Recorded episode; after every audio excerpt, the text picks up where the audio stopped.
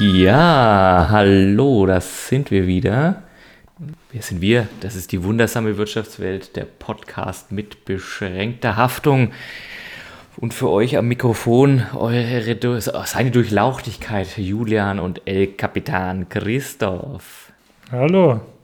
Ja, Mensch, Christoph, mein Lieber, ich bin sehr, sehr, sehr, sehr froh, dass wir heute unsere Folge 0 aufnehmen. Was macht dein Stimmungs, äh, was macht deine Stimmung, was macht dein Gefühlsleben? Ähm, mir geht es gut, mir geht es viel zu gut für das, dass ich heute im Hamsterrad der, äh, der GmbH durchgenudelt wurde. Aber dafür geht es mir blendend und ich freue mich wahnsinnig auf unsere nullte oder erste? Nullte? Nullte, nullte. Nullte Folge, die doppelnullte Folge von der wundersamen Wirtschaftswelt. So wird es laufen. Tagsüber GmbH durchgenudelt, abends PMBH durchgenudelt. Da kannst du dich schon mal drauf einstellen. Sehr schön. Ja, liebe Hörerinnen und Hörer, ihr hört es, wir sind gut drauf. Einstiegsfrage, lieber Christoph. Ich habe mir Hilfe besorgt, um gut drauf zu sein. Ich süffel gerade ein alkoholisches Getränk. Welches alkoholische Getränk hast du zur Feier des, äh, der Aufnahme neben dir stehen? Oh verdammt, ich bin völlig unvorbereitet. Ich habe aber etliche in, in der Nähe und ich glaube, dass ich das für heute ohne Alkohol nicht schaffe. Drum. Das denke ich auch. Und ich glaube, ich, gleich, ich äh, greife mal gleich zum Harten, wenn du mir eine Sekunde gibst. Dann muss ich in dieser Zwischenzeit erzählen, dass ich an einem Gin Tonic nippe. Oh. Gin Tonic, mein Gummibärensaft ja, mein. der Energy Drink der Energy Drinks bringt mich zurück. Immer bringt mich zurück, bringt mich äh, wieder auf Spur. Und das ist viel zu verherrlichen, ne, dafür, dass ich echt ein moderater Trinker bin. Viel zu verherrlichen. Es ist gut, gleich einmal mit, mit, mit, äh, mit Alkoholverherrlichung anzufangen. Und äh, ich habe ja auch gehört, äh, für Soundeffekte ist es immer besonders toll, so Schmatzen und Trinken mit auf der Tonspur zu haben. Boah, da kannst du mich töten damit, hey. Also da, da kriege ich Mordgelüste. Hör auf. Köstlich. Aber gib mir tatsächlich mal eine Sekunde, dann hole ich mir auch ein alkoholisches Jetzt dachte ich, ich kann das überbrücken und jetzt hängt er die ganze Zeit da drin. Jetzt hol ja, dein, musst ja hören, hol, was du zu sagen hast. Hol dein Bier.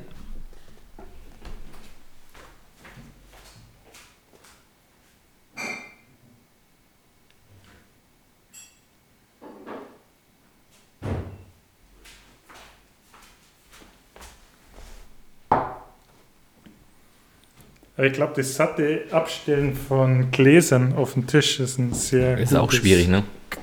Nein, ich glaube, das ist ein sehr, sehr wohlklingendes, sattes Geräusch. Okay.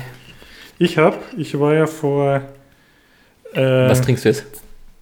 Ich trinke und ich war ja vor äh, zweieinhalb Wochen unter Berücksichtigung strengster Hygieneauflagen in Mexiko, dienstlich, und habe dort und ich glaube, jetzt sollte ich bei den Mengen Falschangaben machen, weil falls der Zoll hier zuhört. Ich habe eine Flasche ähm, Mezcal mitgebracht. Monte Lobos. Liebe Zuhörer, ihr seht, das ist natürlich in einem Audioformat immer schwierig. Wir sehen uns natürlich auch noch gleichzeitig über Kamera. Auch da die Hygienemaßnahmen sind äh, gewahrt. Ich kann aber sehen, es ist wirklich eine kleine Flasche. Also das kann nicht ist alles im zollrelevant sein. Rahmen. Muss im gesetzlichen Rahmen sein. Und das, sagen, ich habe in Mexiko meine Liebe zu Tequila und zu Mezcal gefunden, was ja nichts mit dem zu tun hat, was wir so noch von den Teenager-Feiern mit äh, den roten Hütchen auf der Flasche und Zitrone und Salz kennen, sondern da ja wirklich ein ein Getränk für Konnoisseure ist, also vergleichbar wie in Schottland der Whisky oder so. Und da habe ich mir jetzt einen Schluck. Dann sage ich nur. Gegönnt. Zum Wohl. Auf dein Wohl. Hm. Und wenn wir gerade bei dem Thema äh, Ernährung, Nahrungsgenussmittel im weitesten Sinne sind mhm. und beim Thema mh, hm, oder in Bezug gerade hatten zu Mexiko, Julian, gleich eine Frage an dich zurück. Hast du schon mal Insekten gegessen? Natürlich. Ja, erzähl. Und zwar tatsächlich, tatsächlich in Mexiko, das ist auch. Äh, es war noch in diesem Jahrtausend, aber es ist lange her. Äh, Urlaubsreise. Weiß man heute ja gar nicht mehr genau, was das irgendwie noch sein sollte, dass man verreist, mhm.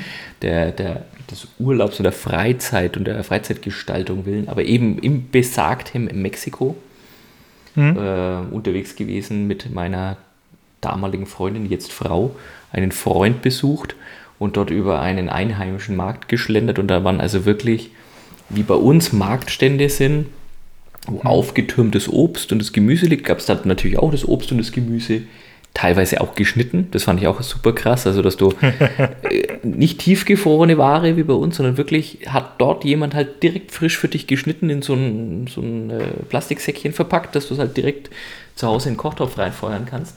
Aber eben mhm. auch eine äh, mehr riesige man muss schon, kann gar nicht Eimer sagen, sondern Behältnisse, wo wirklich so spitz aufgetürmt, gebratene, frittierte, teilweise auch ummantelte Insekten und schon immer so, ich würde jetzt mal sagen, so ein erwachsener kleiner Finger ja, oder halber kleiner okay. Finger, also schon irgendwie so, ich würde mal so Grashüpfer würde ich schon, waren das schon mhm. irgendwie zu sagen.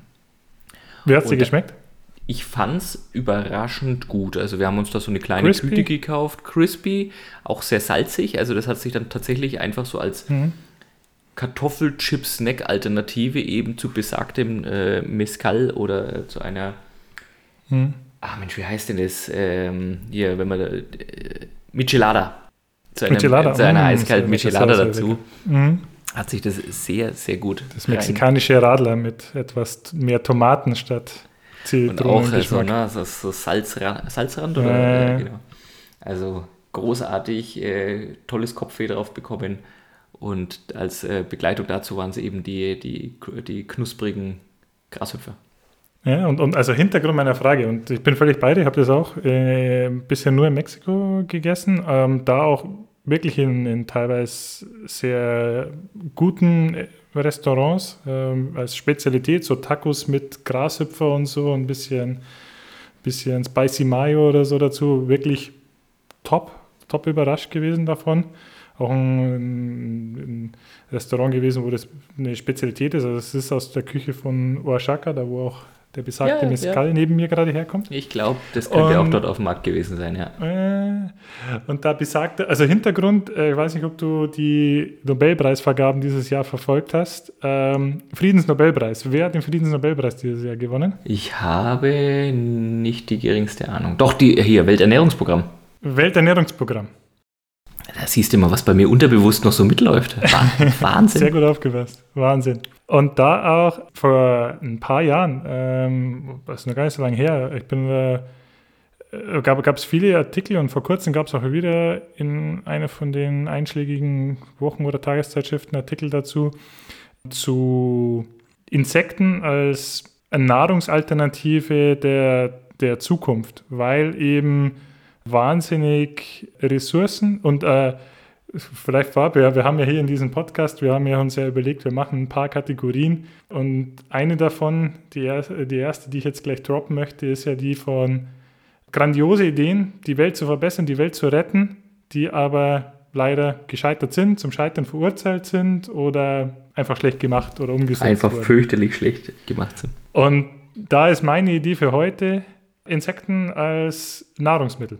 Also wir sind uns wir, sind übereingekommen, es ist lecker, es ist in gewissen Kulturen auch absolut verbreitetes zu essen, es ist sogar eine Delikatesse.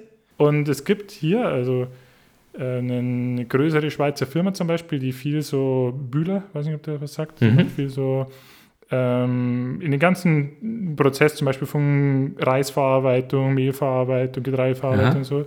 Und die haben auch äh, ganz groß zum Beispiel mal investiert. Vor zwei Jahren ging es durch die Presse in eine Firma, die aus Holland, die eben alte, ähm, gute Technologie oder Marktführer sind im Bereich Insektenzüchten. Und da haben wir auch mal die Artikel durchgelesen und es ist anscheinend eine sehr, sehr gute und äh, wesentlich nachhaltigere als so klassische Säugetierzucht oder auch äh, Fischerei. Mhm. Eine wahnsinnig gute Proteinquelle. Ja, das ähm, hatte ich was mit sehr wenig. Ressourcenaufwand möglich ist und auch hier in unseren Breitengraden möglich ist. Und auch wenn es, das haben wir auch gesagt, so Schweineställe lassen sich ganz einfach in so eine Insektenzucht äh, um. wer hätte wer hätte es gedacht? Die Frage, die äh, mich beschäftigt, ist, ähm, jetzt sind Insekten, ist ja ein Mhm. extrem breites Feld. Ich habe jetzt, wie Mhm. gesagt, eher die, so eine knusprige Variante irgendwie gefuttert. So ein, so ein kräftiger Chininkörper, also von der, von der ganzen, von der ganzen, na, wie sagt man, Textur, was ich in den Mhm. Kochshows so gelernt habe, von der ganzen Textur ja ein eher knuspriges. Du könntest da auch einen Erdnussflip oder eine Kartoffelchip oder so eine Salzstange irgendwie reinfuttern. Mhm. Es gibt aber auch weichere Insekten, Maden und so weiter. Und da könnte ich mir vorstellen, dass meine Überwindung deutlich höher wäre. Zählt dann solche, solche, solche, solche fetten, schleimigen Maden äh, direkt aus dem Kokon gepoolt auch dazu? Ich glaube, da ist äh, auch die, also der Fantasie keine Grenzen gesetzt. Und ich glaube, da sind auch die Geschmäcker verschieden. Hier ähm, lese ich gerade einen Artikel von Öffnung der weltweit größten Insektenproteinanlage. Mm, Und da wurden Larven der schwarzen Soldatenfliege hergestellt. Und weiß ich habe jetzt aber keine Ahnung, wie das, wie das schmeckt. Und Also, da bin ich mit meiner Research endlich, ehrlich gesagt, noch nicht so weit gekommen. Also der ja, Mehlwurm. Also da der nächste Artikel war die, die nächste Anlage, ähm, da ging es um den, um den Mehlwurm. Also da ging es tatsächlich immer mehr um welche Lebens- oder welche Nährstoffe, welcher Proteingehalt, Vitamine, Mineral, Ballaststoffe äh, haben die, was sind die besten. Und ganz und was lässt sich natürlich auch mit äh, möglichst wenig Ressourcen ähm, Einsatz das ist es, ja, züchten. genau. Mhm. Aber so ein bisschen schwingt dabei mir mit, naja, ähm, mach, mach mal Hackfleisch draus und dann, dann wird schon werden. Dann, wird schon, dann sieht man es nicht so arg, ne? so Beyond Meat und so. Ja, ja, ja, dass es so in die Richtung geht. Und ich glaube, das ist auch der Punkt, woran das Ganze äh, scheitern wird. Also mal, mal ganz ehrlich gesagt, meine persönliche Einschätzung hier in einem ehemaligen Schweinestall ähm, mit einer, einer nachhaltigen Energieerzeugung, Wärmeerzeugung, Stromerzeugung ähm, und mit ausreichend Wasserressourcen und so da Insekten zu züchten, ist mit Sicherheit tausendmal nachhaltiger als Sojabrätlinge zu essen, die in, aus Ländern kommen, wo dafür Regenwälder abgeholzt werden, um dort Soja anzubauen. Also stelle ich mir zumindest vor. Äh, ohne, wir sind der Podcast mit beschränkter Haftung, Haftung. ohne Faktencheck, ohne Gewähr, rein persönliche Meinung.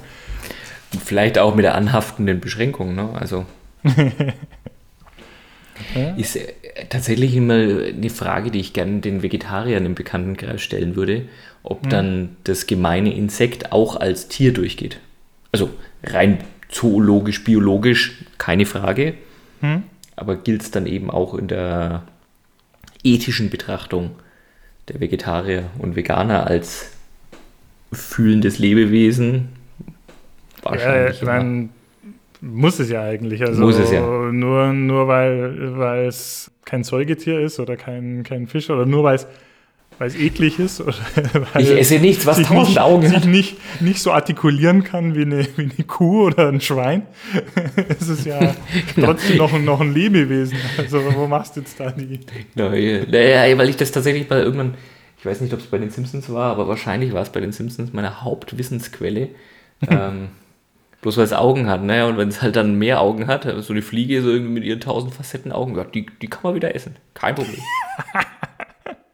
Ja, da muss man, vielleicht müsste man, wäre tatsächlich der Erfolgsfaktor da eine andere Kategorie dafür zu schaffen und auch eine andere Form der Ernährung. Also statt Veganer und äh, Vegetarier und äh, Frutarier und keine Ahnung, was es da noch gibt, jemanden, der halt nur kein Fisch und keine Säugetiere isst und keine Vögel oder so, aber Insekten wieder, Wieder ja, entsprechend pro propagieren, weil ich glaube, ein großer Punkt, woran sowas scheitern würde, ist, wenn du da jetzt so Bretlinge oder irgend sowas draus machst und das wirklich so verhackstückst, da würde halt nicht vegan draufstehen. Und ich glaube, das ist halt ein ganz großes, momentan bei Thema bewusste Ernährung, nachhaltige Ernährung und so, ist das halt einfach Ein Riesenthema. ein Verkaufsargument. Ja. Egal wie nachhaltig auch teilweise das generiert wurde, was da drin ist. Ich glaube, vegan, äh, vegan zieht einfach. Und wenn nicht vegan oder nicht vegetarisch draufsteht, dann hast du, also wäre das, wieder zurück zum Thema hier Welternährungshilfe, äh, wäre es vermutlich schon ein Ansatz, um sowohl für die Umwelt wie auch für die Ernährung ganz viel Gutes zu tun, aber ich glaube, wird sich halt einfach nicht durchsetzen. Leider zum Scheitern verurteilt. Mir geht es ja so, es steht auf ganz vielen Produkten derzeit vegan drauf. Mhm. Und jetzt, ja klar, müsste ich jetzt, ich bin, ich halte mich für einen durchaus informierten Konsumenten, aber ich müsste mich an vielen Stellen noch viel mehr informieren und auch konsequenter sein. Aber es steht mhm. auf manchen Produkten vegan drauf, wo ihr sagt, das macht mich, das macht mich erst misstrauisch. Also auch auf Pflegeprodukten und so weiter, ja. Hast du da Oder Beispiel? letztens irgendwie auf der Flasche Wein gesehen. Ja, da habe ich dann auch gehört, ja, bla bla bla. Es gibt Wein, der dann, keine Ahnung, mit irgendwelchen Schweineresten irgendwie äh, gefiltert wird und so weiter.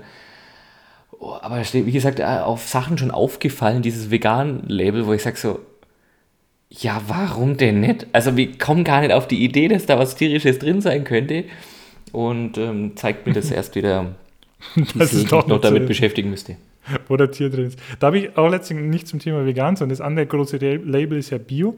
Und da gibt es momentan ein ganz großes Diskussion oder Problem, Bio-Eier und Bio-Hühner zu züchten, äh, weil wie stellst du dir, dir ein Biohuhn vor? Was hat das für ein Leben geführt? Ein Biohuhn. Ein Biohuhn. Das, äh, gackert so auf der grünen Wiese. Mhm. In irgendeinem Bauernhof da. Ja, so Bauernhof, pickt so irgendwie seine Bio-Regenwürmer. Mhm. Und was kriegt Biokörner. Das? Ja, und, und mein, in dem Bauernhof wohnen Leute und was machen die mit den Essenresten? Die geben es den Hühnern. Was ja auch total Wenn es Bio-Essensreste sind? Hm? Sind es dann Bio-Essensreste? Und genau da ist der Punkt. Wenn es keine Bio-Essensreste sind, dann ist es kein Biohuhn mehr.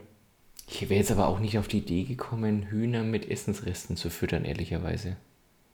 Aber das ist doch, also so, wenn, wenn jetzt so. Also ich kenne so, das halt so. ein Kleinbauer, weißt du, so ein. Ja, ja, ich kenne das halt nur mhm. auch aus dem so, ich würde jetzt mal sagen, die meisten Bauernhofbücher habe ich jetzt in den letzten drei Jahren gelesen, weil ich halt ein dreijähriges Kind habe, ne? Aber da werden, da werden Hühner immer mit, mit Mais oder mit Körnern gefüttert. Mhm. Also ich wäre jetzt nicht auf die Idee gekommen, andere Essensreste an Hühner zu verfüttern. Mir war nicht klar, dass das offenbar Allesfresser sind. Ja, schon, wobei die sind, glaube ich, schon ein bisschen picky. Vielleicht das richtige Wort. ähm, die, die, die Verdauung ist da äh, nicht für alles geeignet, aber ist schon, schon klassisch so, dass man so Brotreste oder so dann an Hühner verfüttert, wie man ja, sie auch an, an Enten zum Beispiel ja, verfüttert. Ich, ich, ja, ich rede jetzt ja vom Schweinebraten. Ich rede jetzt nicht vom, vom Rest vom Schweinebraten. Die Hühner, aber halt. Das hatte ich jetzt aber vor Augen. Ja, auf der anderen okay, Seite. Okay. Vom Schweinebraten bleibt ja auch kein Oder ein bisschen, übrig, ne? bisschen äh, Bolo mit Spaghetti oder so. Nee. Sondern so die klassischen Küchenabfälle. Küchenabfälle ist vielleicht das, der, der, der oh, richtige. Mann. Da muss ich dir noch eine Geschichte erzählen. Ich war mit Freunden aus der Schulzeit äh, vor einigen Jahren in Irland unterwegs. Wir haben in so einem richtig schönen kleinen, ähm, ja, in so einem Hostel gewohnt. Und eine, äh, der, der, der Wirt kommt gerade raus, hat so eine Tupperdose in der Hand, wo eindeutig Essensreste drin sind. Und äh, weil einer Kumpel wollte natürlich höflich sein, netter Typ, Konversation kann mit allen Leuten. Und er sagte, na, enjoy your meal. Und dann dachte er, hat sich jetzt da gerade Teil Feschbar mit rausgenommen, setzt sich jetzt da irgendwie an die, an die Kaimauer und spachtelt das rein. Und der schaut uns das an, als wären wir die allerletzten Menschen und sagt, das ist für die Möwen. ja. Betretenes Schweigen. Betretenes Schweigen. Wunderbar, wunderbar. Also, vorhin, ja. auf deine Bucketlist kommt jetzt also quasi nachdem der Eintrag Podcast machen jetzt von der Bucketlist runter ist, kommt der neue Eintrag dazu, äh, Larve der schwarzen Soldatenfliege probieren. Ja, werde ich tatsächlich muss mal machen. Sein. Muss mal schauen, ob das schon irgendwo sich. Das Teil steht in Holland, das muss ja irgendwo hier auf den Markt kommen. Muss ja. Muss ich mal, muss ich mal recherchieren. Äh, ja. Julian, wir haben ja neben der quasi so das, das Yin und Yang hier, das, der, der Gegensatz der Kategorien hier, die neben der gut gemeinten der Kategorie gut gemeinte Idee, Idee, die Welt zu retten, aber leider ohne Erfolg, haben wir ja noch genau das Gegenteil. Das Gegenteil davon wäre ja schlechte Intention, aber äußerst erfolgreich. Warum leitest du auf mich Geschäftsmodelle. Über? Warum leitest du da an mich über, wenn es Ähm. ums Unmoralische geht? Nee, weil du so ein Erfolgstyp bist. Das ist ein, wie ihm diese Lügen runterlaufen, ja, und das überhaupt nicht. Die unmoralischen Geschäftsmodelle. Mein Oder lieber moralisch Christoph. fragwürdig. Sagen wir mal Moralisch fragwürdig, das, ist, äh, das gefällt mir. Also ich habe heute auf jeden Fall was, ich habe auf jeden Fall was Unmoralisches vorbereitet. Klar, für Okay. die erste Folge muss natürlich die Durchlauchtigkeit zuschlagen und etwas Unmoralisches vorbereiten. Und zwar auch mit aktuellem Aufhänger, Mm, Okay, weil äh, speziell auch in der jetzigen Corona-Phase, in Zeiten von Corona, eine Begrifflichkeit, die du besonders gerne magst, äh, habe ich gehört.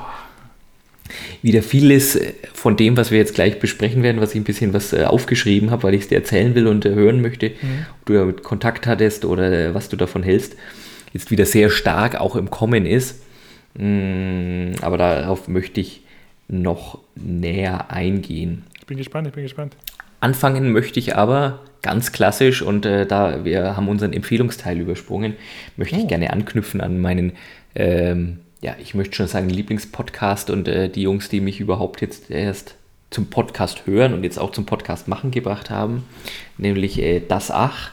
Wir, Grüße gehen Ah, raus. Wunderbarer Podcast, wunderbarer Podcast. Grüße gehen raus. Möchte ich ganz ähnlich anfangen, nämlich im Jahr 1832 wird eine Frau geboren. In Berlin, nämlich die Adele Spitzeder. In eine Künstlerfamilie reingeboren, ziehen dann relativ bald nach München um. Eine möchte natürlich eine Künstlerfamilie reingeboren, natürlich auch gleich äh, Schauspielerin werden. Das fällt ihr nicht so Wenn, ganz wenn man leicht. Adele Spitzeder heißt, glaube ich, muss man auch Künstler werden. Also der Name muss man verpflichtet. Künstler werden. Muss, also äh, der Name verpflichtet, das ist aber so eine Zeit 1832. Das, ähm, Das ist ja noch vor der Industrialisierung vor allem. Ne? das ist so, äh, die Industrialisierung ist so gerade ins Laufen gekommen. Das ist noch so, das ist eine andere Zeit. Also das ist wirklich eine ganz andere Zeit. Die, als junge Frau wurde sie dann auch in, nach Wien aufs Internat geschickt. Ähm, das Einzige, was noch aus dieser Zeit zu berichten ist, dass sie damals schon wohl aufgefallen ist, dass sie sich mit ihrem Charme ziemlich durchsetzen konnte und über Normen und über Regeln hinwegsetzen konnte. Hat es dann als Schauspielerin probiert in ihren jungen Jahren. Wie soll man das verstehen? Das, äh, darauf wird nicht näher eingegangen, Okay. aber es ist wichtig für die weitere Geschichte. Mm, Als Schauspielerin hat sie nur so begrenzten Erfolg gehabt, was auch immer das damals hieß, ja. Also es gab ja kein YouTube, es gab ja kein Instagram, sondern man musste da wirklich von den Da kleinen gab's damals, Bühnen also, Bühnen also, es gab ja auch nur Theater, oder? Also es gab ja Theater, ne? Oper, Schauspiel, sowas. Ähm, Bewegtbild war nicht denkbar, aber zumindest gab es diese, ich, ich gehe mal davon aus, dass es diese Kameras gab, ne? wo, so, wo so vorne so eine Linse rauskam und oben irgendwie so das, das Pulver verbrannt ist als Blitz. das gab es vermutlich schon, aber das müsste ich mal nachgucken. Also sie war so erfolgreich, dass sie dann tatsächlich mit 36 Jahren zurück nach München zu ihrer Mutter gezogen ist. Ledig. ledig. Mit einer Freundin und sechs Hunden. Also schon so, wo du sagst, ja, na klar, aber mit Geldsorgen. Also klar, das, was du mit Geldsorgen brauchst, sind bestimmt nochmal sechs Hunde. Ja, das war auch bestimmt ich in ich, 18. ich denke da sofort an die Katzenfrau bei den Simpsons. die Katzenlady. die Katzenlady. Also sie hat damals schon zu einer, zu einer leichten Exzentrik geneigt, die dann aber sich wohl verstärkt hat. Warum ist es aber die Geschichte erzählenswert? Sie sagt dann von sich selber in ihrer Biografie, ist sie überliefert, ähm, dass sie ins Bankengeschäft hineingeraten wäre. Und zwar ist ihr ein Darlehen vermittelt worden. Also ihr ist ein Darlehen gewährt Okay. worden von einer Handwerkerfamilie und sie hatte damals versprochen, dieses Darlehen mit 10% Rendite zurückzuzahlen. Nachdem die Adele Spitzeder jetzt aber nicht so wie der gemeine Podcaster möglicherweise ein BWL-Studium abgeliefert hat, hat sie diese 10% Rendite pro Monat versprochen. What? Und da hat sich dann auch der, der, der gemeine Handwerker, der ihr das Geld gegeben hat, gedacht, das könnte ein Spitzeninvestment sein. Das hat sich rumgesprochen relativ schnell, auch eben speziell in einer, in der dortigen, das war in den Münchner Stadtvierteln Giesing und Au, also offenbar so typische Fabrikarbeiter, Handwerker, ähm, Gegenden. Und mit der Zeit hat die sind immer mehr Leute zu ihr gekommen, die ihr das Geld geben wollten, anlegen wollten, ihren Sparstrumpf anlegen wollten. Also Leute, die noch nie irgendwie Die was mit ihren Banken, Kredit geben wollten quasi. sie Kredit geben wollten, in dem Fall, wie gesagt, eine Anlage geben wollten. Äh, Geldgeschäfte waren zu der damaligen Zeit eigentlich was ähm, von der, von der? Kirche nicht gern gesehen ist. Es war auch das tatsächlich noch die Zeit, wo das vor allem eben in Hand von, von jüdischen Familien war, die Mhm. eben an vielen anderen Stellen eben sonst keine Jobs bekommen haben, in die, in die Gilden nicht reingekommen sind. Also es war Mhm. noch genau so eine Zeit. Und plötzlich gab es da jemanden, der Hausmädchen, Mägden, einfachen Leuten, die so ihren kleinen Sparstrumpf irgendwie hatten, der ihr Geld hingebracht haben und absonderliche Renditen. 10% pro Monat, das musst du dir vorstellen, irgendwann ist er auf 8% pro Monat runtergegangen. Du, innerhalb eines Jahres hast du dein Geld verdoppelt gehabt. Doppelt. Ja, ja, ja, ja, locker. Wahnsinn. Das war ja damals auch, also ich weiß nicht, wie, die, wie es mit der Inflation zu der Zeit stand, aber es trotzdem, es ist ja absurd. Es ist Wahnsinn. Also das hat... Ähm, War, äh, kurz, kurze Frage, weiß man, Ja. wofür sie den ersten Kredit überhaupt aufgenommen hat, was sie mit dem Geld Tatsächlich, um ihren Lebensunterhalt zu bestreiten. Okay. Also die war, die war, Für Hundefutter. die war notorisch klamm. Ähm, ihre Mutter hatte ihr wohl, als sie mit 36 Jahren zurückgezogen ist, ein Taschengeld von 50 Gulden Mhm. ähm, zugestanden. Jetzt habe ich leider keine Also da, direkte- er hat da nichts investiert, nichts, sondern es war wirklich Gar nichts, gar nichts. Es war wirklich nur so, sie hat sich Geld geliehen und als die Leute gehört haben, die zahlt zurück mit äh, hohen äh, Prozenten, kamen immer mehr dazu. Und die gute Adele hat sich dann also auch gar nichts dabei gedacht zu sagen, naja, ich nehme dann halt eine, die neuen Einlagen, die ich bekomme, um alte Kredite zu bedienen. macht Sinn. Macht Klingt irgendwie auch bekannt. Aus, Hat man so schon mal gehört. Ne? Hat man so schon mal gehört. Hat sie mal so schon mal gehört.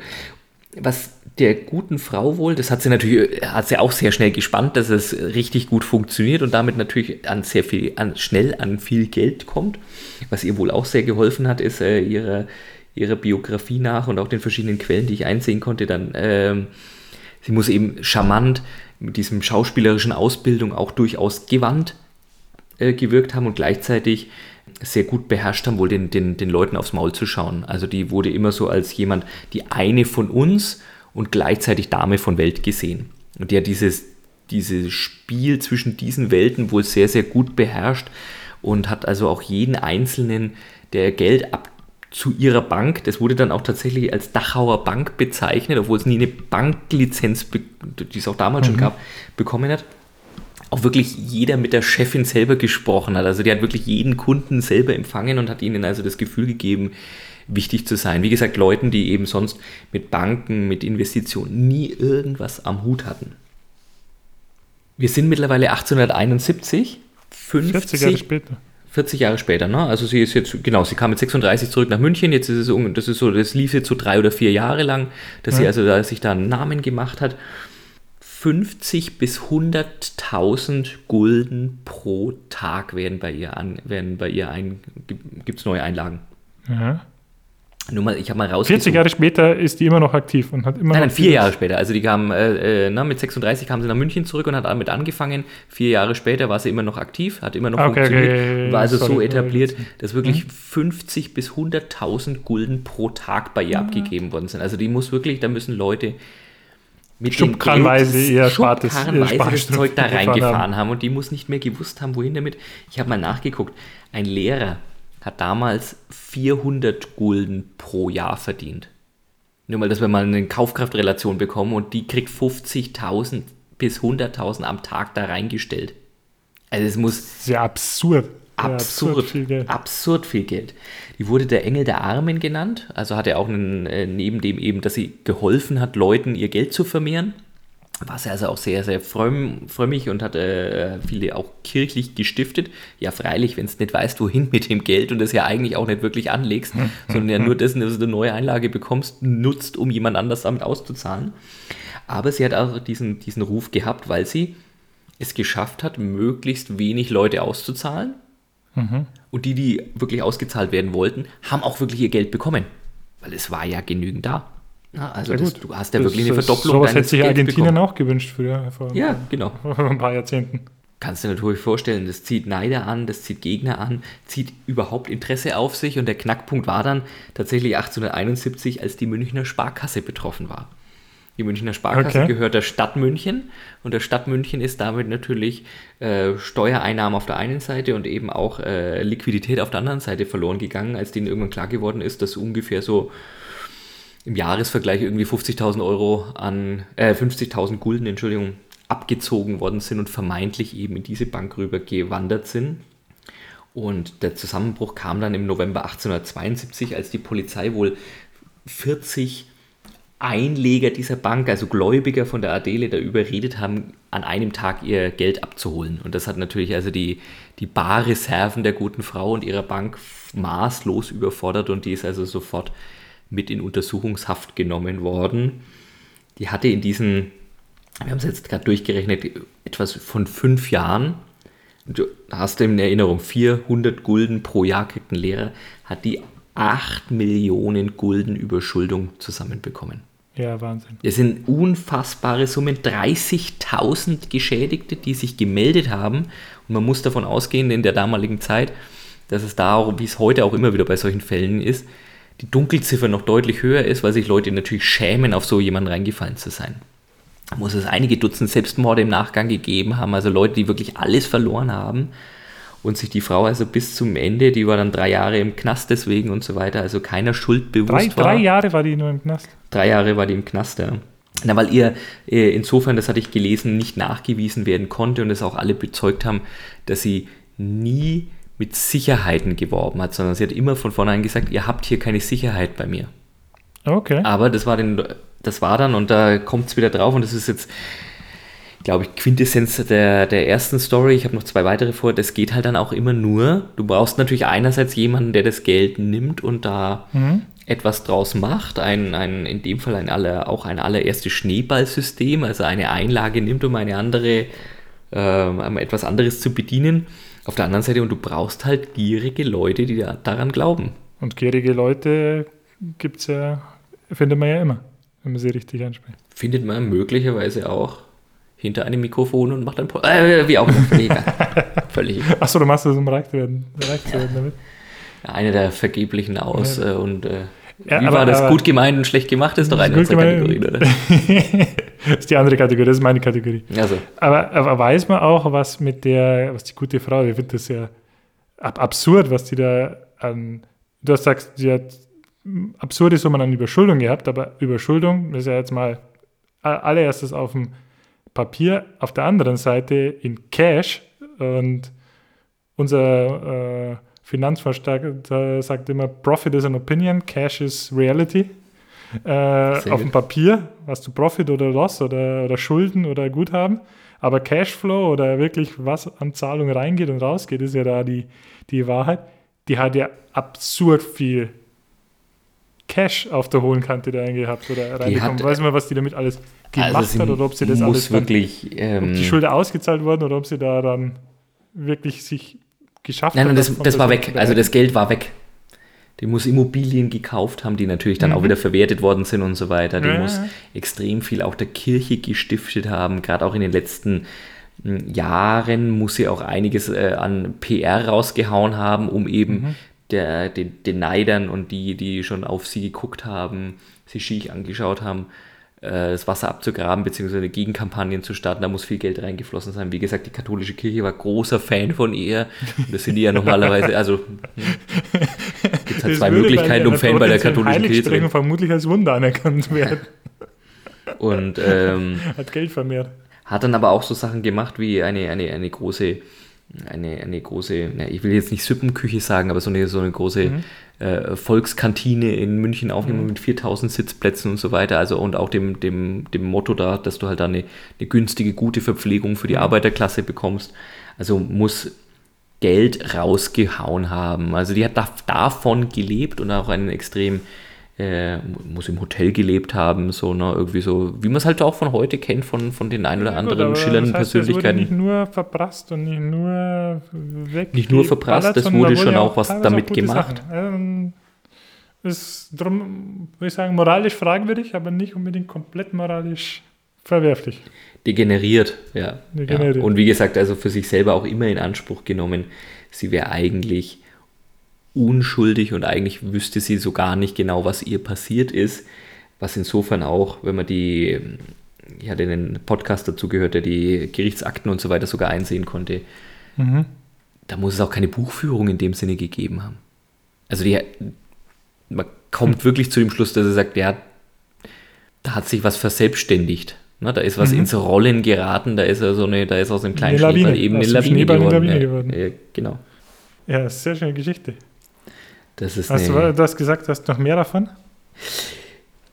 Überleitung zu heute. Ich hatte ja gesagt, ähm, in Corona gibt es gerade wieder in Zeiten Übrigens, die. BaFin ermittelt den Fall immer noch und ist immer noch zu keinem, ähm, zu keinem eindeutigen Schluss gekommen, ob hier ein Verstoß gegen Bei der die Adele Spitze, da weißt du. Bei der Adele Spitze, wir, sind, wir sind ganz nah dran.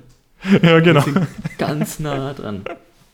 Nein, also Hast du übrigens die Fotos, die Fahndungsfotos von diesen, äh, weil wir gerade bei Schneeballsystem oder äh, fiktiver Buchführung sind, von den Massalek gesehen? Nee, Das sind ja, also da ist ja einer so wie wirklich Ja. hier als Vorstand von Wirecard der äh, jetzt auftaucht. flüchtig ist, ja, genau. Und, und, und halt mit kahl rasiert, Glatze, ähm, rasiert, komplett rasiert, mit Anzug und Krawatte.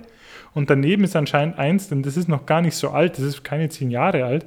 Oder 2007, nee, das ist schon ein bisschen älter, aber 13 Jahre alt, wo er wirklich so mit Vollbart äh, da hackt und, und ausschaut wie so eine Mischung aus Heavy Metal und Taliban. Und dann auch gedacht, dass äh, wurde der in irgendeiner Show gecastet und, und da da so vorher-nachher gemacht und dann auf die Dinge gesetzt. Also du, du erkennst nicht den Zusammenhang zwischen dem einen und dem anderen. Das finde ich aber sehr spannend, was du gerade sagst. Also mir geht es auch ganz oft so, Leute mit na, Haare verändert, plötzlich ein Bart und so weiter, es fällt mir echt schwer, die, die wiederzuerkennen. Und da frage ich mich, wie zum Beispiel auch so, so Gesichtserkennungssoftware. Ob, ob genau solche biometrischen Merkmale, dass dann halt eben ein Bart eben nicht vorkommt und dann sagt, es ist völlig egal, ob du den Bart wachsen lässt oder nicht, weil halt andere Punkte im Gesicht irgendwie ausgewertet werden, die viel für eine Maschine viel prägnanter sind. Ich, ich glaube, ja, äh, hier, ich weiß nicht, ob du das Foto sehen kannst, es sind keine zwei Jahre dazwischen, zwischen diesen beiden Bildern. Okay, das ist wirklich richtig 2019. unterschiedlich. Das ist, das ist der Wahnsinn. Erschreckend, ja. Also er hat bei beiden eine Glatze, da habe ich äh, Unrecht getan, aber beim einen hat er halt einen Vollbart. Und das ist ein komplett anderer, anderer Kerl. Ähm, aber Gesichtserkennung, ja, ich glaube schon, dass die ganz viel auf deine, deine Gesichtskontur und auf so unveränderliche Merkmale. Proportionen vielleicht gehen. Wobei ich mir da auch wieder frage, ey, wenn du 30 Kilo zu oder abnimmst, äh, wie schaut es dann aus? Weil auch dann verschiebt sich ja dein, Verschiebt sich normalerweise ein dein bisschen. Gesicht. Aber ich glaube, so dieses, so dieses Dreieck hier zwischen Augen und Nase ist da, glaube ich, ganz entscheidend dabei. Und, und ich frage mich, das ist mir letztens auch gekommen, äh, rund um die ganzen Corona-Demonstrationen, wo die Leute ihre eingeschränkte Freiheit ähm, beklagen, Mhm. Ob das ganze Maskentragen nicht eigentlich gerade wieder viel mehr Freiheit bringt. Also ich bin mir nicht sicher, ob uns diese ganze Face Recognition. Software, die da eh mutmaßlich hinter vielen Kamerasystemen ja läuft, Mhm. ob die so gut zurechtkommt damit, dass du halt irgendwie im besten Fall die Hälfte deines Gesichts verdeckt hast. Sehr guter Punkt. Ob die jetzt nicht gerade alle völlig ins Leere laufen und wir eigentlich für uns viel freier bewegen könnten, als es äh, der, der Fall ist unter, ich sag mal, Vermummungsverbot. Ähm, Ja, ja, ja, ab, absolut, absolut. Also da war ja auch, was da äh, vorher eigentlich eher als, als Recht auf Vermummung gesehen wurde, wenn es dann zur Pflicht wird, ist es dann auf einmal andersrum.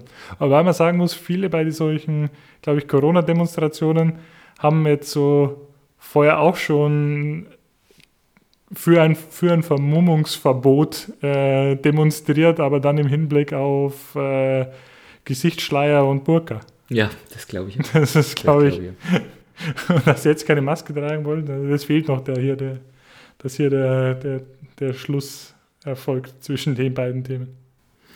Hast du denn schon et- etwas mit der, mit der Maske erlebt, wo du sagst, das ist äh, denkwürdig oder das ist dir besonders hängen geblieben oder das hat dir eine, eine Freiheit gegeben oder du hast damit etwas getan, was du sonst nie hättest tun können? Mm, was ich sonst nicht gemacht hätte. Du weißt, wenn ich so frage, dann habe ich eine eigene Geschichte, die ich Ja, unbedingt ja, erzählen sag will. mal du deine Geschichte. Ich erzähle sie mal, damit du so noch weiter nachdenken kannst. ein. Ich äh, bin tatsächlich, wir haben äh, gebaut, wie du ja weißt. Ähm, Mhm. Da hatte ich auch zwischendrin mal den erhöhten Bargeldbedarf und habe also tatsächlich etwas getan, was viele gerne auch mal tun würden und was ich mir schon als Kind irgendwie sehr spannend vorgestellt Ich bin tatsächlich mit einer Maske auf die Bank gegangen und habe richtig viel Bargeld geholt. Also es hat wirklich noch gefehlt, so dieser Zettel so, geben Sie mir alles Geld oder ich knall Sie ab oder sprenge. Aber, aber es war mit der Maske in die Bank gehen und mit richtig viel Bargeld rausgehen, das hat, da musste ich... Äh, laut vor mich hinkichern, also so, dass Passanten mich angeguckt haben, ob ich noch ganz sauber bin.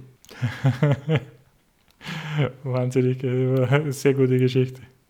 Das hat Spaß gemacht. Von daher könnte wegen mir die Maskenpflicht noch ein bisschen da bleiben. Aber ich hatte gerade schon mal drüber geschildert, warum ist es in, in der aktuellen Phase, merkt man wieder mehr von solchen, und ihr merkt schon, unser Thema ist Schneeballsysteme, kommt wieder mehr, kommt wieder eine spezielle Art von Werbung. Warum? Meine Hypothese, Mhm. es kommen Leute in wirtschaftliche Bedrängnis, Kurzarbeit, Au- Verdienstausfälle, sei es in der Gastronomie, sei es in der Veranstaltungsbranche, sei es wie gesagt in, in, in Kurzarbeiten. Leute, die sich nach alternativen Verdienstmöglichkeiten umschauen. Und auch die anderen Fälle, die ich so hatte, es geht immer darum, jemanden zu erwischen, der eine, ich, sag- wir haben, ich habe es gerade mal so Gier genannt, aber es muss ja auch, muss ja nicht nur Gier sein im Sinne von ich will mehr haben, sondern ich brauche mehr Verzweiflung. Also eine eher benachteiligte oder eher wirtschaftlich nicht gut gestellte Personengruppe oder die stark aufstiegsorientierte Personengruppe, die sagt, es muss mehr werden und ich kann dadurch Status und Geld und, und, und Macht erreichen. Und, und es muss noch mehr, noch mehr. Es und, muss noch mehr werden. Also ich glaube, das ist so ein, so sind so zwei Mhm. Damit ja auch sehr, sehr breite Personengruppen oder, oder, Mhm. oder Persönlichkeitsmerkmale, die einfach sehr, sehr empfänglich sind für das, was ich jetzt gleich noch Mhm. auch mehr von den Mechaniken ausbreiten werde. Ich bin vor allem, und es ist mir selber auch schon so gegangen, viel Werbung momentan gesehen, eben auf Facebook, auf YouTube. Ich habe Mhm. dir da eine von diesen Werbungen weitergeleitet. ähm, hat mich sehr, sehr zum Lachen gebracht, aber vielleicht möchtest du ganz kurz erzählen, was du in diesem Videoclip gesehen hast, den ich dir da weitergeleitet habe. Äh, Ganz ehrlich, ich konnte mir den nur so die, die ersten 40, 50 äh, Sekunden Oh, das ist anschauen. aber viel. Das ist aber viel. Ähm, das war schon ein Cringe-Fest, oder? Das, das war der super cringe. Also, also kurz zur Beschreibung. Äh, da ist so ein, so ein junger Kerl, äh, den Namen habe ich vergessen. Ähm, und der macht äh, Schon Klerasil-Aura, oder? Also Clara Silaura, definitiv. schon. Und der macht da so einen. Er, ma- es ist im Prinzip ein Werbevideo, aber es ist auch ein Rap-Video. Das ist ein Deutsch-Rap-Video, wo er. Ähm, und er ist Coach, so Berater. ähm, Kollega-Style, ne? So. Hm? Kollega. Ja, er, er, da, da kommen wir auch dazu. Er hat auch mit, glaube ich, mit Kollega was, was gemacht.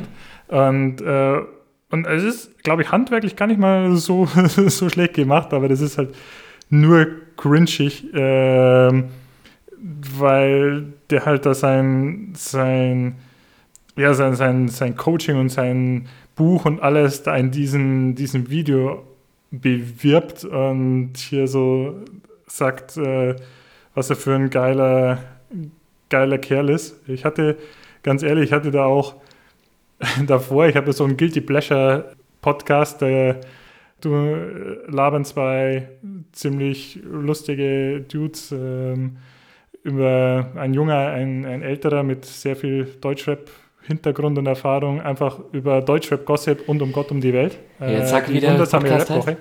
Die, wundersame wundersame. Wirtschaftswelt, der Podcast Die mit wundersame Michel Berg. Rap-Woche. Ja. Shoutout an die wundersame Rap-Woche. Und einer von beiden sagt da eben, dieses Video ist auf so vielen Levels verstörend. Die haben das auch schon gehabt und äh, kann ich nichts weiter zufügen.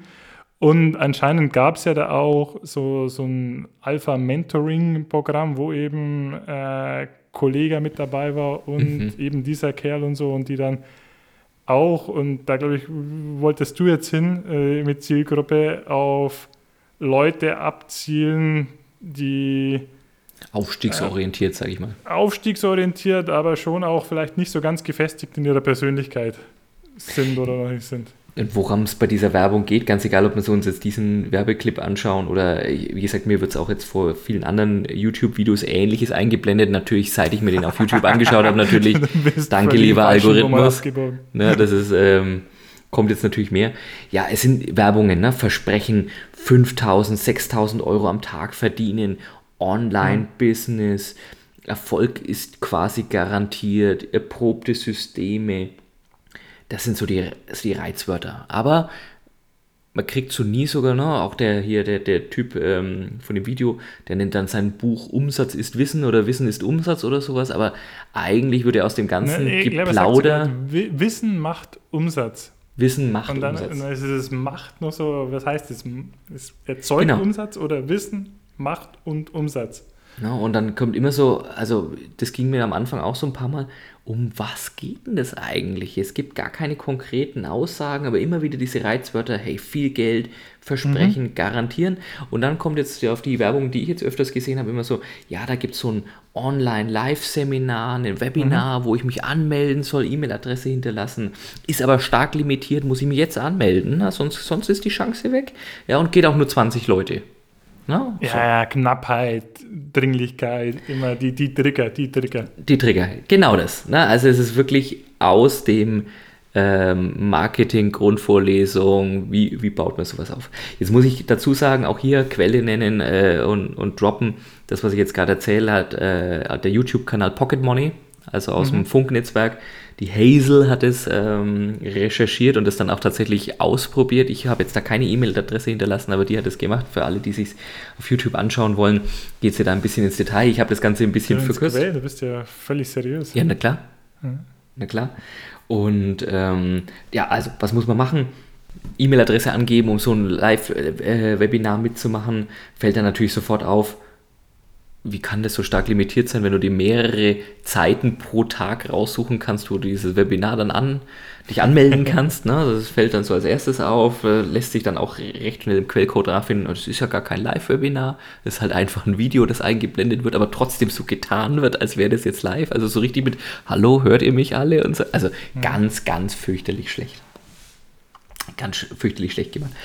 Am Ende finden sich da ganz viele, also findest ganz viele Homepages, wenn du da reingehst oder was, was die von Pocket Money gemacht haben, finden sich viele Homepages, die ganz ähnlich aufgebaut schauen, schauen ganz ähnlich aus, ganz ähnliche Schlagwörter, immer wieder dieses Versprechen, ich habe in sechs Monaten 1,35, auch so ganz dezidierte Zahlen, 1,35879,90 Millionen Euro Umsatz gemacht. Und da sagst du, hä, was, was ist da los mit euch? Aber alle nicht sagen. Also du weißt immer nie so, worum geht es. Und es geht immer nur darum, E-Mail-Adressen abzugreifen, Kontaktdaten abzugreifen. Und es kommt dann auch, wenn man so ein bisschen in die Impressums reinschaut, immer so ein Name am Ende, der immer wieder genannt wird. Mhm. Das ist dann so ein Typ, Said Shiripur heißt der, der, der ist dann so auch so Tellerwäscher zur Millionär-Story. Ähm, den kannst du dann auch, wenn du auf seine Bewertungen guckst, merkst du auch da, die Bewertungen wiederholen sich so nach der zehnten Bewertung. Also das ist das ist alles richtig, richtig inszeniert, richtig gefaked. Na, und dann äh, schaust du dir mit dem so irgendwie das Webinar an, ist dann wohl so 90 Minuten Webinar und du kriegst aber dann trotzdem immer wieder diese Werbeschleife auf Dauerparole, aber du lernst nicht wie. Wie machst du es? Na, weil du sollst YouTube-Werbung machen. Ja, du sollst dieses Netzwerk-Marketing heißt es. Stufe 1 und Dosen sammeln, Stufe 3 Profit. Wie bei South Park damals. Genauso wie bei South Park. Genau so ist es. Ne, ich hoffe, das war nicht deine dritte Story. Nee, nee, nee, das war noch nicht die dritte Story. Na, dann sollst du irgendwie dann, also du siehst die YouTube-Werbung, aha, du sollst dich fürs Webinar eingeben und danach kommt so eine Upselling-Page, wo du dann nochmal was anderes, teures verkaufen sollst. Und du merkst ja so, wenn dir das erklärt, dann sagst du, jo, so bin ja ich auch drauf reingefallen. Ich habe mir die YouTube-Werbung angeschaut, habe ein Webinar gemacht und jetzt wird mir bestimmt gleich das Upselling-Produkt verkauft und eine Conversion mhm. herbeigebracht. Und ja, das ist dann dieses Schneeball-Pyramidensystem. Also im Endeffekt wird dir in diesem Webinar beigebracht, eine Marketingstruktur aufzubauen, damit du andere Leute genau dasselbe machen, wie du gemacht hast, nämlich ihre E-Mail-Adressen hinterlegen und sich dann ein Webinar anschauen und eine, ein Video anschauen und dann in der Hoffnung dann irgendwie 300 Euro oder 400 Euro oder 1000 Euro nochmal für eine Reseller-Lizenz auszugeben, dass du dann dieses Video wieder verlinken kannst und weitergeben kannst. Und ähm, mhm. du wirst, du kaufst erst dieses diese Anleitung zum Online-Marketing, weil du denkst, damit kannst du reich werden durch Online-Marketing und merkst, dass die Anleitung zum Reichwerden durch Online-Marketing ist, die Anleitung zum Reichwerden von Online-Marketing zu verkaufen. ne? Und ähm, wenn ich mir das dann so überlege, dann haben wir, was haben wir dann für ein System? Ein Schneeballsystem. Ding, ding, ding, ding, ding. Dring, dring. Ein Schneeballsystem. Haben dann auch irgendjemanden rausgesucht, der so ähm, erst im Frühjahr irgendwie fast 6000 Euro versenkt hat, weil er dann ein Paket noch gekauft hat und eine Reseller-Lizenz und dann selber irgendwie auch nochmal in YouTube-Werbung irgendwie investiert hat. Also, wo du plötzlich sagst, wie, was, wie viel Geld hat er ausgegeben? Wahnsinn, Wahnsinn. Und mhm. äh, auch das garantiert nicht der, ein, der einzelne Einzelfall.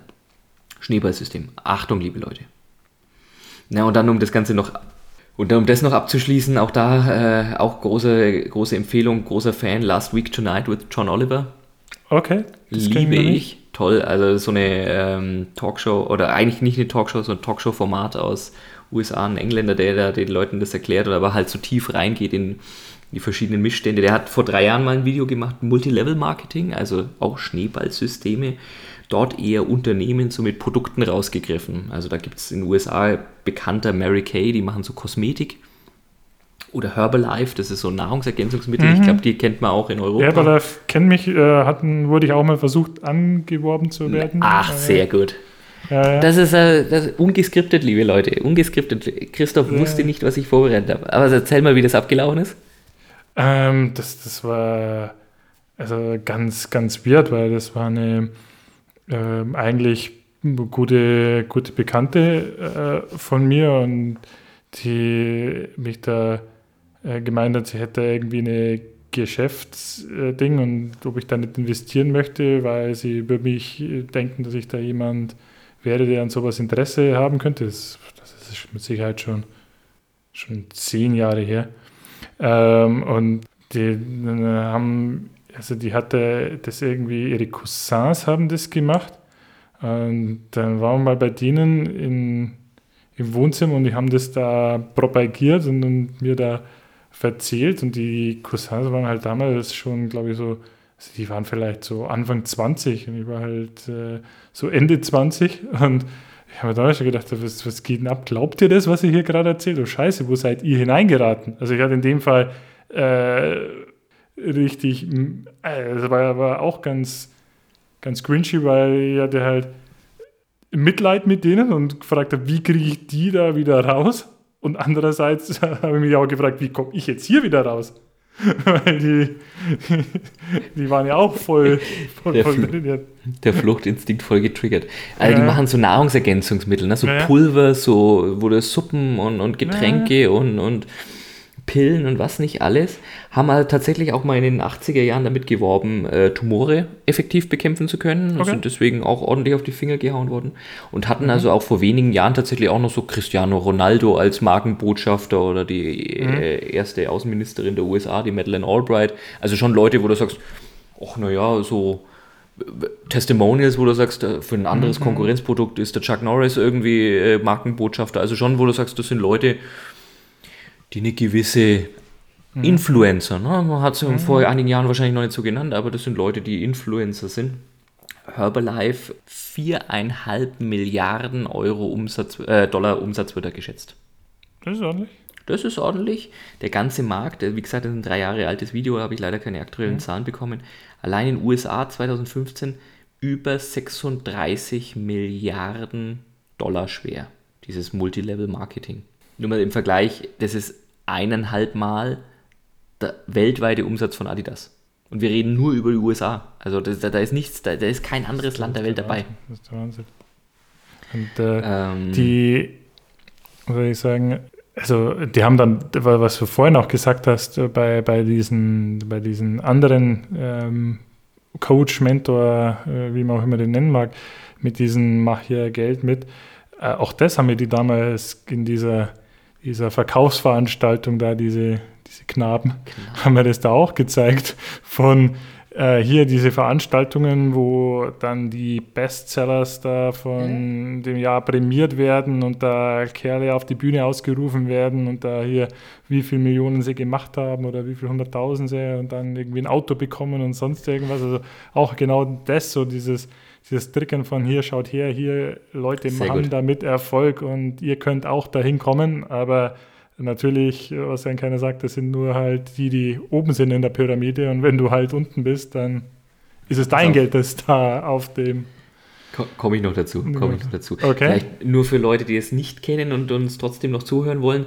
Ähm, das sind dann so Produkte, so typischerweise, jetzt wenn wir über Mary Kay oder Mary Herbalife sprechen, mhm. die siehst du nicht im, im normalen äh, Einzelhandel oder im Online-Shop, sondern mhm. die, also die findest du nicht in den Regalen, sondern die kriegst du eben nur von sogenannten Repräsentanten oder mhm. Agents oder, oder wie auch immer man sie da nennt. Und diese Repräsentanten sind, und das ist das, was auch jetzt Christoph live am eigenen äh, Leibe verspürt hat, die sind interessanterweise eigentlich immer auf der Suche nach neuen Kollegen. Mhm. Ja, und du hast also genau zwei Arten, wohl als Repräsentant Geld zu verdienen. Entweder du verkaufst halt die Produkte an jemanden mhm. oder du wirbst jemanden als neuen Repräsentant und erhältst dann einen Anteil an dessen Verkäufen. Mhm. Und das geht ja dann auf jeden Level wieder so weiter. weiter. Also wenn du dann fünf Levels unter dir hast, dann verdienst du bis zum fünften Level natürlich immer weniger, aber du verdienst dann jeden, der wieder jemanden angeworben hat, ähm, also und allein das sollte einen jetzt schon total kritisch machen, weil ne, jetzt geht es ja bei uns auch um Wirtschaftsthemen und wirtschaftspsychologische mhm. Themen. Wenn du ein geiler Verkäufer bist und ein geiles Produkt hast, mhm. was willst du denn dann eigentlich nicht haben? Noch jede Menge andere Verkäufer mit diesem Produkt. Du willst noch jede Menge Kollegen haben, die auch dieses geile Produkt verkaufen. Also das, allein das ist ja schon, wo du sagst, wenn dich ein Verkäufer dazu gewinnen will, mitzuverkaufen. Dann sagst du, warte mal, hä? Stimmt doch da was nicht? Also die, die echten, richtigen Vertriebsleute, die ich kenne, das sind, das sind Wettbewerbstypen ohne Ende und die wollen dich doch wegbeißen und die wollen dann sagen, oh ja, kommst auch noch mit dazu in den Club, wenn sie nicht wirklich was davon hätten. Also das ist schon so eine, ich glaube, äh, wenn wir heute auch ja einen leichten Bildungsauftrag haben, dann ist auch das so ein Punkt zu sagen, wenn euch das irgendwo unterkommt, Achtung, großes Achtung, das, da, da ist irgendwas ganz, ganz faul, wenn es so funktionieren soll.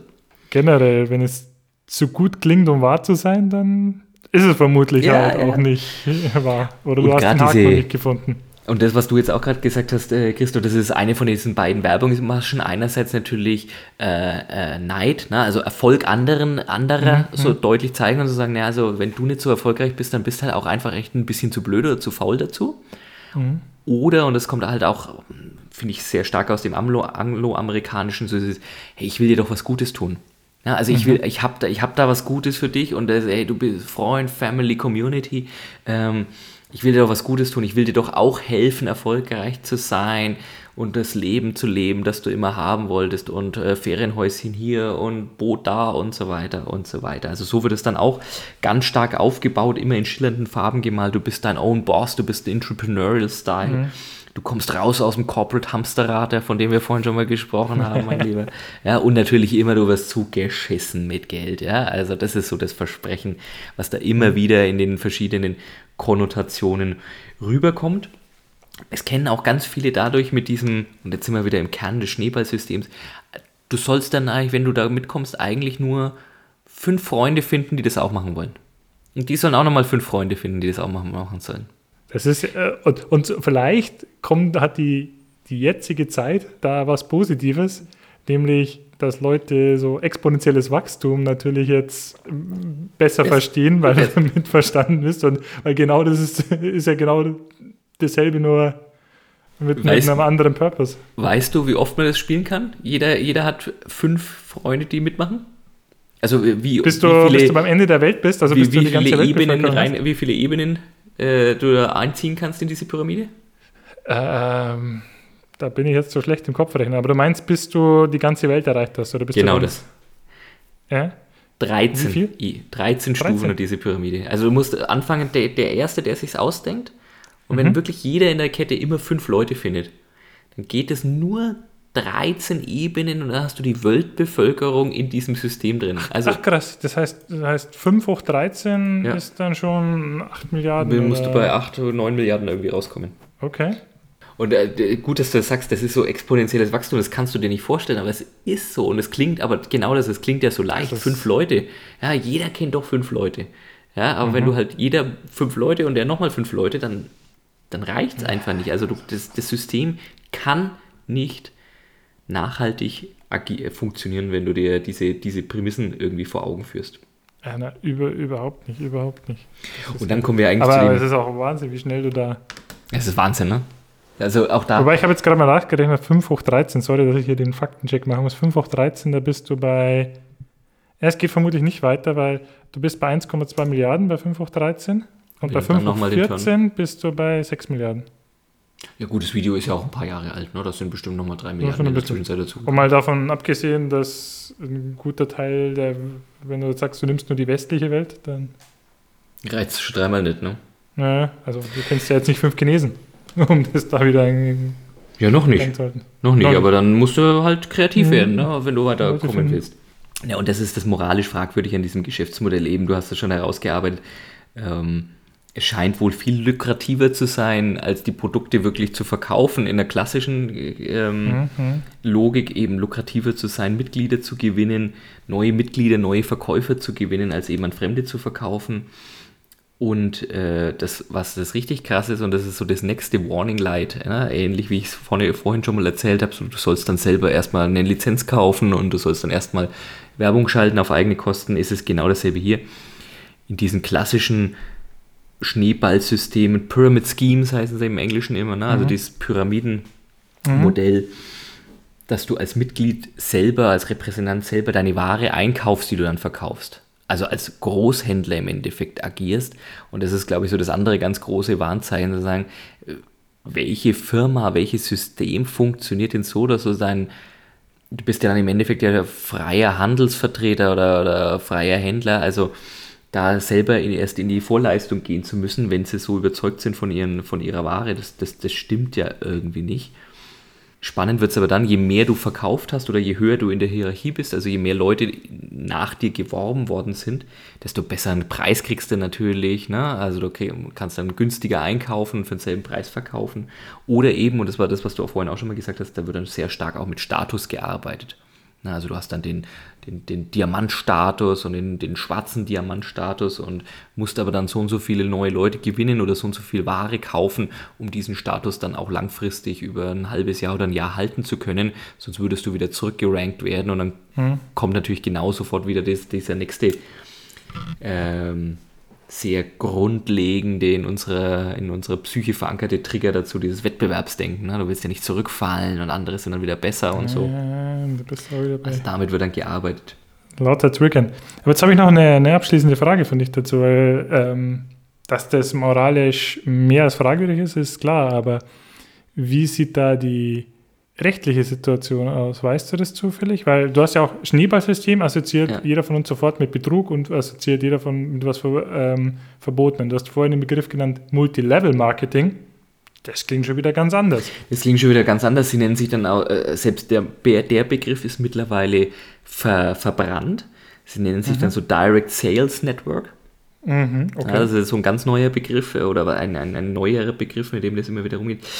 Das Problem Übrigens, ist genau. habe ich gleich, äh, Entschuldigung, dass ich da einhake, Ja. da habe ich gleich die nächste moralisch fragwürdige Geschäftsidee, nämlich wir könnten eine Marketingagentur gründen, die sich für kriminelle Machenschaften einfach äh, hübsche Namen ausdenkt und die positiv äh, verbunden sind und äh, dadurch klingt das Ganze ja wieder ganz toll. Ist Also, eine Frage du, also du willst eine ganz normale Werbeagentur aufmachen.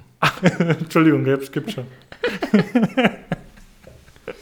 Nein, also das äh, wurde da auch behandelt in diesem Video vom John Oliver. Ist nicht beizukommen. Ne? Denen ist beizukommen mit falschen Versprechungen. Ne? Dass sie sagen, wenn sie hier irgendwie unser Suppenpulver, das, das heilt Krebs, dann kannst du sie auf die Finger, dann kannst du sie auf die Finger hauen. Aber selbst Okay. da wird es dann schwierig, sie auf die Finger zu hauen. Aber also dieses ähm, an sich ein, ein System aufzubauen, das aus sich selbst heraus lebt und umsetzt. Also wenn du jetzt da nicht wirklich anfängst, irgendwie Steuern zu hinterziehen, Bilanzen zu fälschen äh, Leute wirklich zu betrügen im Sinne von, dass du sagst, die kriegen minderwertige Ware oder kriegen weniger Ware oder Luftbuchungen, dann wirst du dem erstmal nicht Herr, weil es an sich halt, wie gesagt, ein, ein, ein, ein Verbund ist von, von, von Freischaffenden, die halt was, ein Produkt einkaufen, denen du, du könntest doch, ne, das ist halt eine Art von, von Soft-Franchising oder Hard-Franchising, mhm. Ähm, kommst dem nicht bei. Es ist moralisch insofern fragwürdig. Du hast vorhin mal gesagt, ein kleiner Teil, also für eine dieser Firmen, ist tatsächlich mal aus den Zahlen herausgerechnet worden, die sie also in den USA auch wirklich veröffentlichen müssen, dass am Ende 3,5 Prozent der Repräsentanten tatsächlich monatlich Geld von, dem, von der Firma bekommen. Also einen, mhm. einen, eine, eine Kommission, also eine, eine mhm. Äh, Commission, eine Provision erhalten und mehr bekommen, als sie ausgegeben haben für die Produkte. Okay. Dreieinhalb Prozent der, der Repräsentanten. Und alle anderen verlieren Geld. Also da geht es bei, ja. in, dem, in den, wie gesagt, der, in dem obigen Beispiel geht es mal um 6.000 Euro. Da bei dem Herbalife haben sie immer mal wieder Leute, die dann auch mal schnell 15.000, 16.000 Euro miese haben, wenn sie da aussteigen, weil sie eben ähnlich wie das du erzählt hast mit dem mit der Freundin und dessen Cousins, da halt wirklich dann Garagen, Hobbyräume voll sind mit Ware, weil mhm. sie halt immer nachgekauft haben ne? und, und, und, und äh, halt nicht zurückfallen wollten und das einfach das Zeug nicht loskriegen, weil es halt einfach offensichtlich ganz oft qualitativ kein Schuss Pulver wert ist. Ja, das ist, äh, also die sind natürlich auch, wer so ein äh, Schema aufbaut, ist ja ähm, macht es ja auch bewusst und der weiß dann, glaube ich, auch um die, die Grenzwertigkeit und der wird sich da rechtlich oft äh, ganz stark absichern und das wird dann ganz oft wirklich darauf rauslaufen, dass dann oft werden dann auch Versprechungen vielleicht verbal gemacht, die aber nie in irgendwelchen Verträgen nie schriftlich stehen, gemacht nie werden. schriftlich niedergelegt werden, nie dokumentiert sind. Äh, so die klassischen Plus-Minus-Fälle, genau. die dann gezeigt werden mit versteckter Kamera. Erfolg wird garantiert, Sternchen, wenn sie wirklich alles ganz genauso machen, wie wir ihnen sagen und auf eigene Verantwortung. Ja. Und oh, darum kommen die dann meistens auch davon. Und, Damit durch. Ja, und Herbalife und solche Firmen gibt es ja weiterhin. Und wie gesagt. Und vermutlich äh, kriegen wir nach dieser Folge die erste Abmahnung, dass wir hier. oh, Christoph, was, wir kann uns, was kann uns Besseres passieren? passieren? Was, was, könnte uns marketingtechnisch Besseres passieren? There's no such thing as bad publicity. Ja, ja da da ja, stehe ich drauf. Sehr, sehr schöne Geschichten, Julian. Sehr aufschlussreich, sehr interessant. Ich glaube, das Thema können wir noch weit, können wir, wird immer wieder auftauchen. Das ist das wird immer wieder auftauchen. Wir können auch mal so den, den Cousin äh, des Schneeballsystems, den Herrn Ponzi, in den nächsten Folgen mal, mal beleuchten. Mal beleuchten. Das glaube ich sehr, sehr gerne. auch nochmal interessant, ein kleiner Teaser für die nächsten Folgen.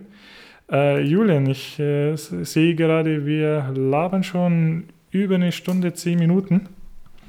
Ähm, was, was möchtest du mir davon, damit sagen? Wenn wir diese nullte Folge, wir hatten uns ja so eine Stunde ungefähr vorgenommen, diese nullte Folge hier so langsam beschließen. Ähm, ich weiß nicht, was du noch für letzte du noch Sachen hast, die du droppen möchtest zum, zum Ende, noch irgendwelche, irgendwas, was dir auf den Herzen liegt? Oder? Ich habe äh, nichts mehr, was auf dem Herzen liegt, außer dass es eine große Freude war, dass ich äh, mich freue. Ich werde natürlich, wir haben uns ja auch vorgenommen, immer so eine Management- oder Bauernweisheit als Autor zu sagen. Ich werde da einen der großen Klassiker bringen. Ähm, es wird schwer für uns jetzt wieder aufzulegen. Im Showbusiness sagt man ganz oft, never sing after Elvis. Ja, alles, alles, was danach kommt, kann nur verlieren. Von daher freue ich mich und äh, schaue es mich ein ganz klein wenig vor der Folge 1, die wir uns dann. Nein, nein, das ist ja, glaube ich, so gemeint. Äh, alle, die jetzt auch auf, äh, noch einen Podcast, einen Wirtschaftspodcast äh, machen wollen, haben halt jetzt wirklich zu lange gewartet. Sehr schön. Nicht, dass wir jetzt hier so die die Vorreiter werden. Nee, jetzt nicht ganz so. Nee. Das Thema Podcast-Pioniere.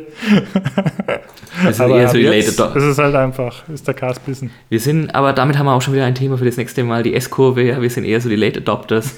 aber damit äh, soll es für so. heute genug sein. Es war mir eine große Freude und würde mich freuen, wenn ihr, wenn ihr bald wieder einschaltet, meine lieben Fans. Es war mir auch eine Freude und falls es euch falls ihr gedachte, falls jemand von euch jetzt denken sollte, das war eine verlorene Zeit, denkt euch, in derselben Zeit hat die Lufthansa in den aktuellen Zeiten gerade eine halbe Million verbrannt. Also es gibt immer Leute, denen geht es noch schlechter als, als euch.